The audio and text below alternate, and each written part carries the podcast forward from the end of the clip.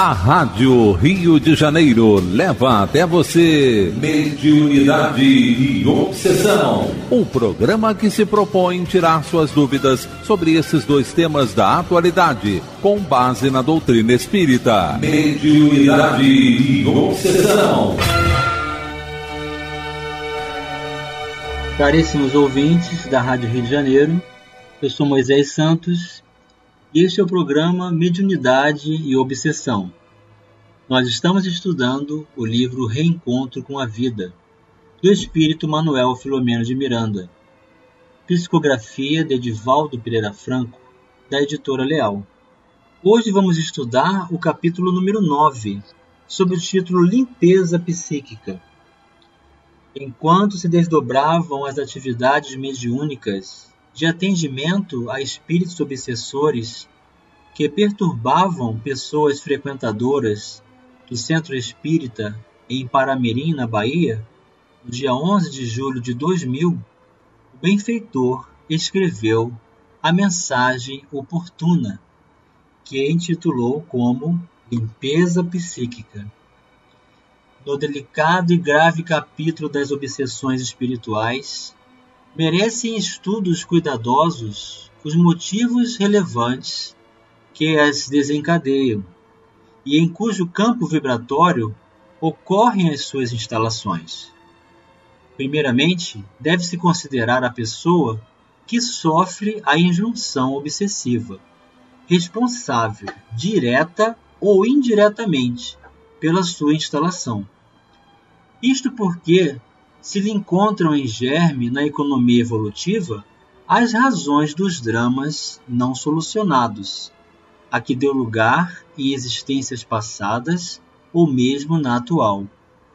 Muitos delitos morais praticados no transcurso do processo de desenvolvimento dos valores espirituais permanecem aguardando a necessária reparação encontrando-se esculpidos no espírito comprometido e que não se resolveu por mudança radical de atitude, alterando o quadro de responsabilidade em que se encontra em curso.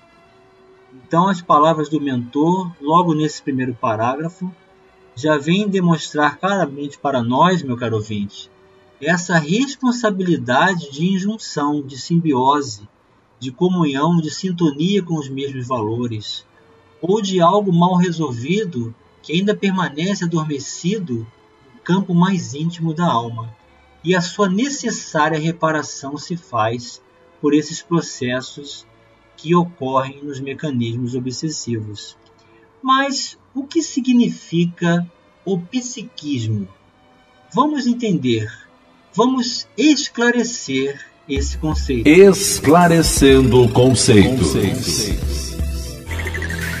Psiquismo ou o psíquico é o nome científico que resume as noções de alma, espírito, mente, pensamento, conduta, comportamento, vida pessoal, drama pessoal humano, vida intelectual, afetiva e ativa podemos dizer que psiquismo é a vida social do ser vivo e que a sua fisiologia é a sua vida somática, ou seja, a vida do seu corpo. Por mais hábil seja a escamoteação de uma atitude infeliz, ela permanece no conhecimento do seu autor, bem como na consciência daquele que lhe experimentou o guante. O que o mentor está dizendo aqui é que todas as nossas escolhas, todos os nossos pensamentos, palavras e ações que nós julgamos poder esconder do mundo, não podemos esconder de Deus e muito menos de nós mesmos, tanto para nós quanto para aquele que recebe a atitude equivocada. Estando vinculados psíquica e moralmente, responsável e vítima ao primeiro ensejo que ocorra e os campos vibratórios facultem sintonia, volvem a encontrar-se, nascendo o um intercâmbio nefasto que se transforma em transtorno obsessivo. Então aqui está o esclarecimento a clareza doutrinária oferecida pelo mentor, explicando que um processo obsessivo é uma união de muita intimidade entre pessoas. Pode ser do encarnado com o desencarnado. E não é simplesmente uma ação exteriorizada, mágica, imediatista, de uma limpeza de ambiente, supostamente, ou de uma proposta de eliminação da presença do espírito através do chamado exorcismo, que nós já estudamos em capítulos anteriores, como sendo a expulsão violenta da presença daquele que estabeleceu o concurso, porque esse concurso é de comum acordo, mesmo que não seja agora apropriação consciente dessa união, mas que já foi estabelecida em propósitos em comum. Então, a questão é de perdoar, é de oferecer piedade, é de orar, é de desenvolver as potencialidades morais de espírito para que essas injunções tenham um curso feliz, tenham um final de separação de caminhos distintos para que se volte à vida sem o constrangimento dessas injunções. Então não existem é, fórmulas, não existem é, objetos, não existe nenhuma maneira de se desapropriar dessas conexões senão pela reforma íntima de espírito, senão pela saúde espiritual alcançada pelo exercício do bem. Estando vinculados psíquica e moralmente, responsável e vítima, ao primeiro ensejo que ocorra e os campos vibratórios facultem sintonia, volve a encontrar-se, nascendo o intercâmbio nefasto que se transforma em transtorno obsessivo.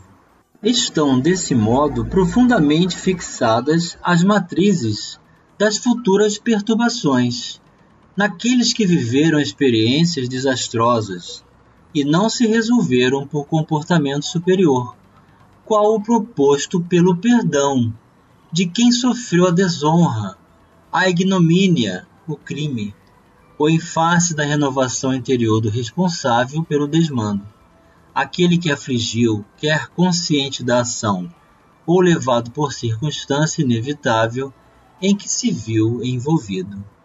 Condutas extravagantes ou impiedosas, vulgares e prejudiciais, podem não poucas vezes passar sem o conhecimento de outras pessoas, ou mesmo avaliação e imputação do estabelecido pelo Código das Leis.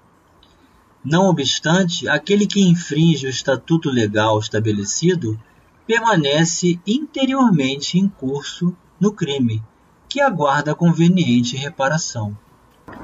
Jesus propôs com sabedoria a necessidade que tem a pessoa de se reconciliar depressa com o seu adversário, enquanto estiver no caminho com ele, evitando ser levado ao juiz e, naturalmente, após o julgamento, ver-se obrigada a resgatar o mal ou o prejuízo que lhe haja causado, sendo encarcerada na sua prisão. Então, meu caro ouvinte, a solução dos processos obsessivos se dão por um mecanismo de longo curso de esforço, de recuperação de valores, de ressignificação da vida. Não é simplesmente algo que possa se fazer instantaneamente, sem a nossa participação, sem o nosso concurso, sem o envolvimento do crescimento do bem que possa ser exercido por todos nós. Sem qualquer dúvida, o corpo físico é uma prisão de onde ninguém escapa, exceto quando terminada a prova ou a expiação a que se encontra submetido, assim resgatando o compromisso infeliz que se negou a regularizar. As atitudes, portanto, corretas em qualquer situação prejudicial são a tomada de consciência e posterior comportamento reparador eliminando esse futuro foco de desequilíbrio. Permanecem, portanto, nos reforços do espírito as suas conquistas e prejuízos que passam a constituir-lhe o clima psíquico. estabelecendo a faixa vibratória na qual se expressa, sintonizando com os bens imortais compatíveis, conforme a onda mental que seja exteriorizada. Esse campo energético permanecerá sempre emitindo sinais característicos que facultarão a sintonia com os outros da mesma natureza, incorporando forças ou perdendo-as, conforme a qualidade de emissão e captação. Então é por isso que não adianta nós fugirmos de nós mesmos. Não adianta mudarmos de endereço físico, porque existe um endereço vibratório, e é esse campo energético que vai fazer com que haja o reencontro. Para o mundo espiritual não existem distâncias. Para o mundo espiritual não existe tempo. E tudo que nós precisamos retificar em nós mesmos será restabelecido, principalmente tudo aquilo que fizermos de mal para com o nosso semelhante. E isso, se o fizemos em encarnações anteriores ou na atual, merece a devida reparação perante a justiça divina torna-se urgente, portanto, a necessidade de uma sepsia mental profunda praticada pelo ser humano, quando portador de conteúdos perturbadores.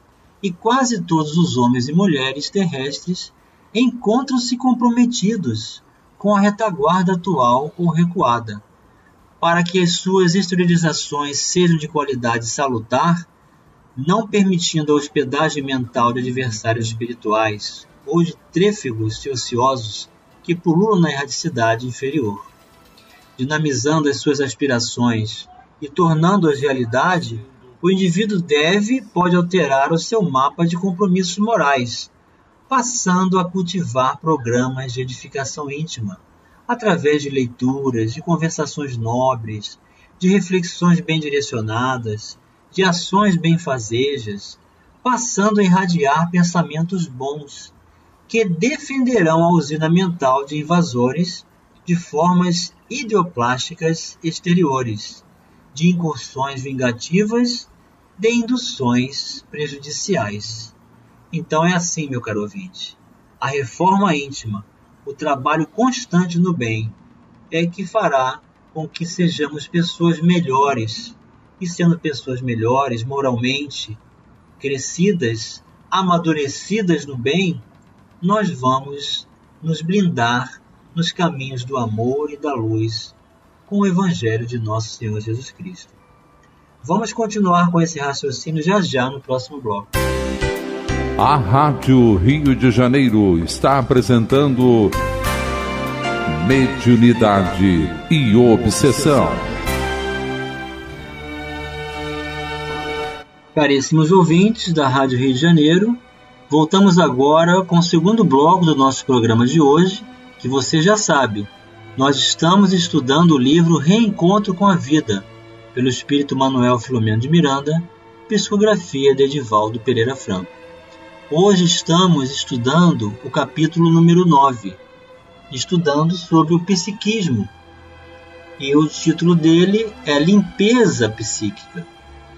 Nessa limpeza psíquica, Manuel Flamengo de Miranda está apresentando a mensagem do mentor, explicando-nos que não é propriamente uma limpeza exterior que vai nos livrar do processo obsessivo, nem de nenhuma ação contra quem quer que seja fora de nós, mas uma resolução definitiva de responsabilidade de buscarmos recursos de aprimoramento moral dentro de nós mesmos para realizarmos a nossa reforma íntima, o nosso amadurecimento moral pela prática do bem e do conhecimento da verdade do Evangelho de Jesus.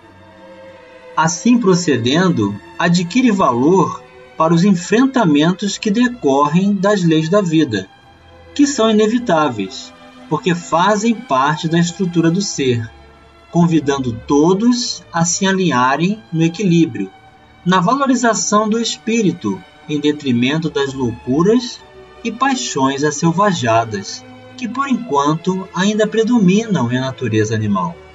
A reencarnação é impositivo e inevitável para a iluminação da criatura, facultando-lhe a oportunidade de desenvolver o psiquismo divino.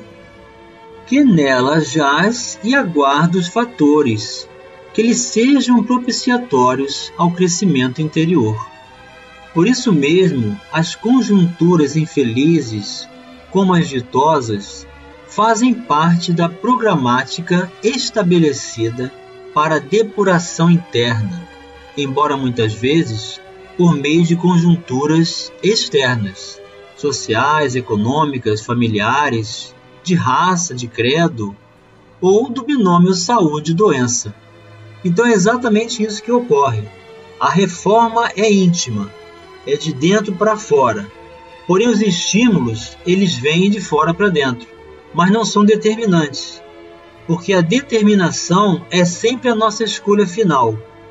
Existem arrastamentos, mas não irresistíveis. Dá-se invariavelmente quase o inverso. Acostumado às viciações mentais e morais, o indivíduo, quanto lhe é possível, cultiva ideias extravagantes, perniciosas umas e vulgares outras, situando-se psiquicamente em paisagens extrafísicas tormentosas, alimentando-se de fluidos deletérios que o intoxicam mentalmente e passam a constituir-lhe dependência, a que se entrega por prazer doentio. Então veja, meu caro ouvinte, que tudo começa com a nossa recepção no pensamento das nossas intenções, dos nossos interesses, dos nossos hábitos. Nós temos que aprender a fazer essa distinção entre o bem e o mal, pelas consequências das nossas escolhas, e corajosamente tomarmos decisões valorosas que não nos permitam a esses processos doentios dos mecanismos obsessivos. Somente através de novos comportamentos mentais conseguirá desalojar o psiquismo desses recintos de perversão espiritual, vivenciando outras experiências edificantes, porquanto o direcionamento da onda mental leva à correspondente faixa, na qual se expressa uma como outra contribuição.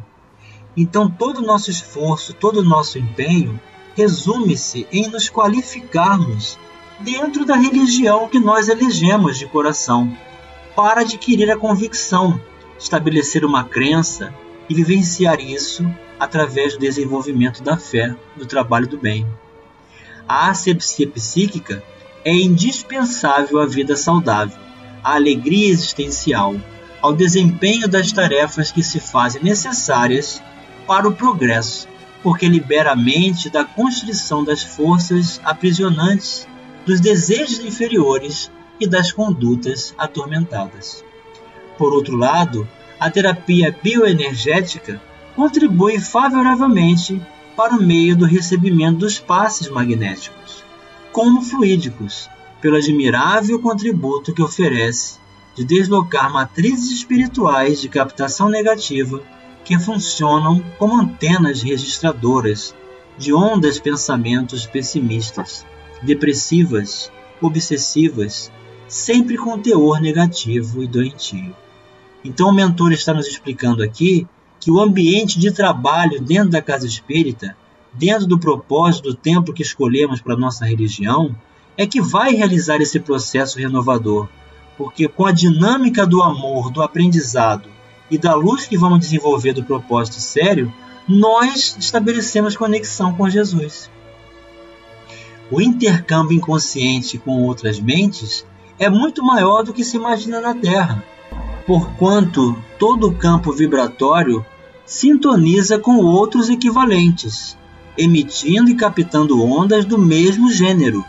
Porque as criaturas se encontrem normalmente afadigadas pelos problemas e tarefas que lhes cumpre atender no corpo físico, assim como em consequência dos hábitos enfermiços ancestrais, mais facilmente se deixam conduzir pelas ideias perturbadoras do que ascender em vibração às faixas de enobrecimento da vida.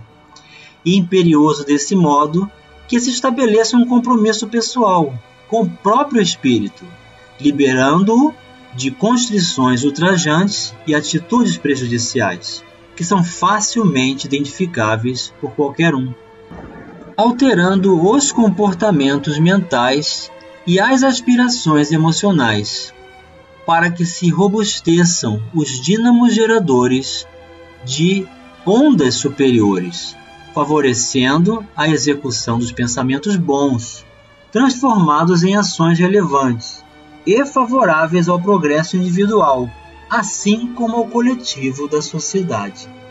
Essa asepsia ou limpeza mental deve ter início quando se desperta do sono pela manhã, através da oração e de uma breve leitura edificante, que poderá constituir motivo para reflexão durante todo o dia, encerrando-se com recordações agradáveis ou novas leituras iluminativas, a fim de que, no momento do desprendimento parcial durante o sono, o espírito enriquecido de vibrações nobres se encontre com seus guias espirituais, junto aos quais pode aurir esperança e vitalidade, conhecimentos e inspiração para aplicação útil quando do retorno à forma física.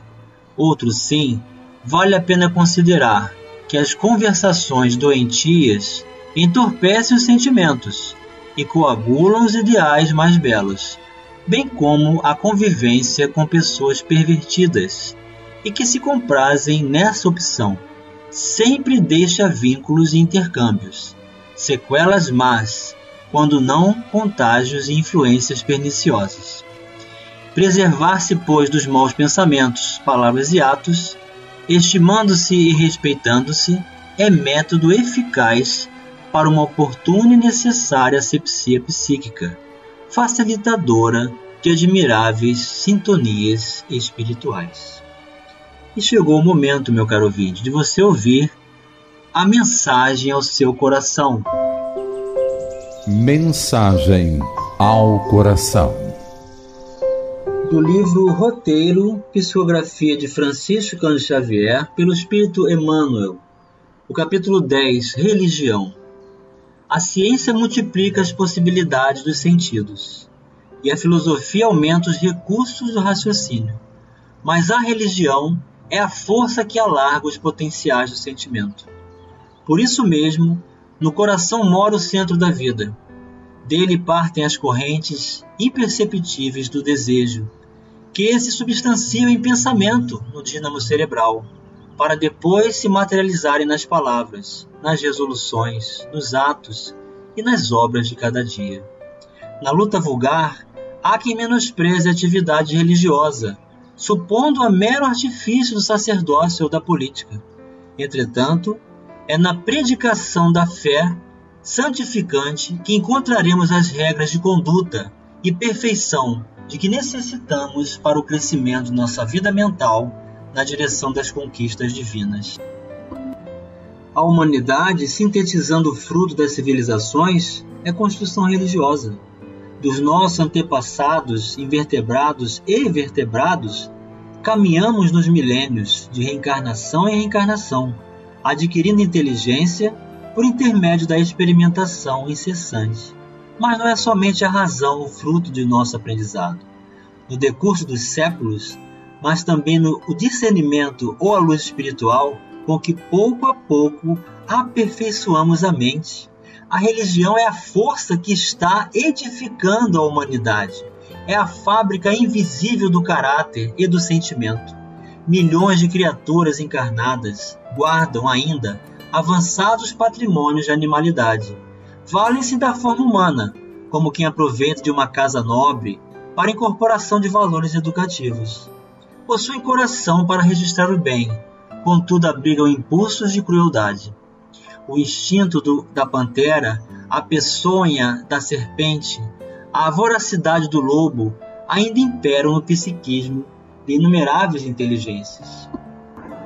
Só a religião consegue apagar as mais recônditas arestas do ser, determinando nos centros profundos de elaboração do pensamento, altera gradativamente as características da alma, elevando-lhe o padrão vibratório através da melhoria crescente de suas relações com o mundo e com os semelhantes.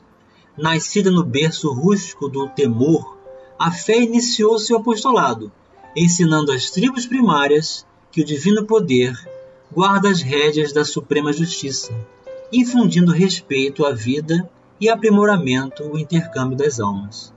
Dela procedem os mananciais da fraternidade realmente sentida, e embora as formas inferiores da religião na antiguidade, muitas vezes incentivando a perseguição e a morte, em sacrifícios e flagelações deploráveis, e apesar das lutas de separação e incompreensão que divide os templos nos dias da atualidade, arregimentando-os para o dissídio em variadas fronteiras dogmáticas, ainda é a religião a escola soberana de formação moral do povo, dotando o espírito de poderes e luzes para a viagem da sublimação.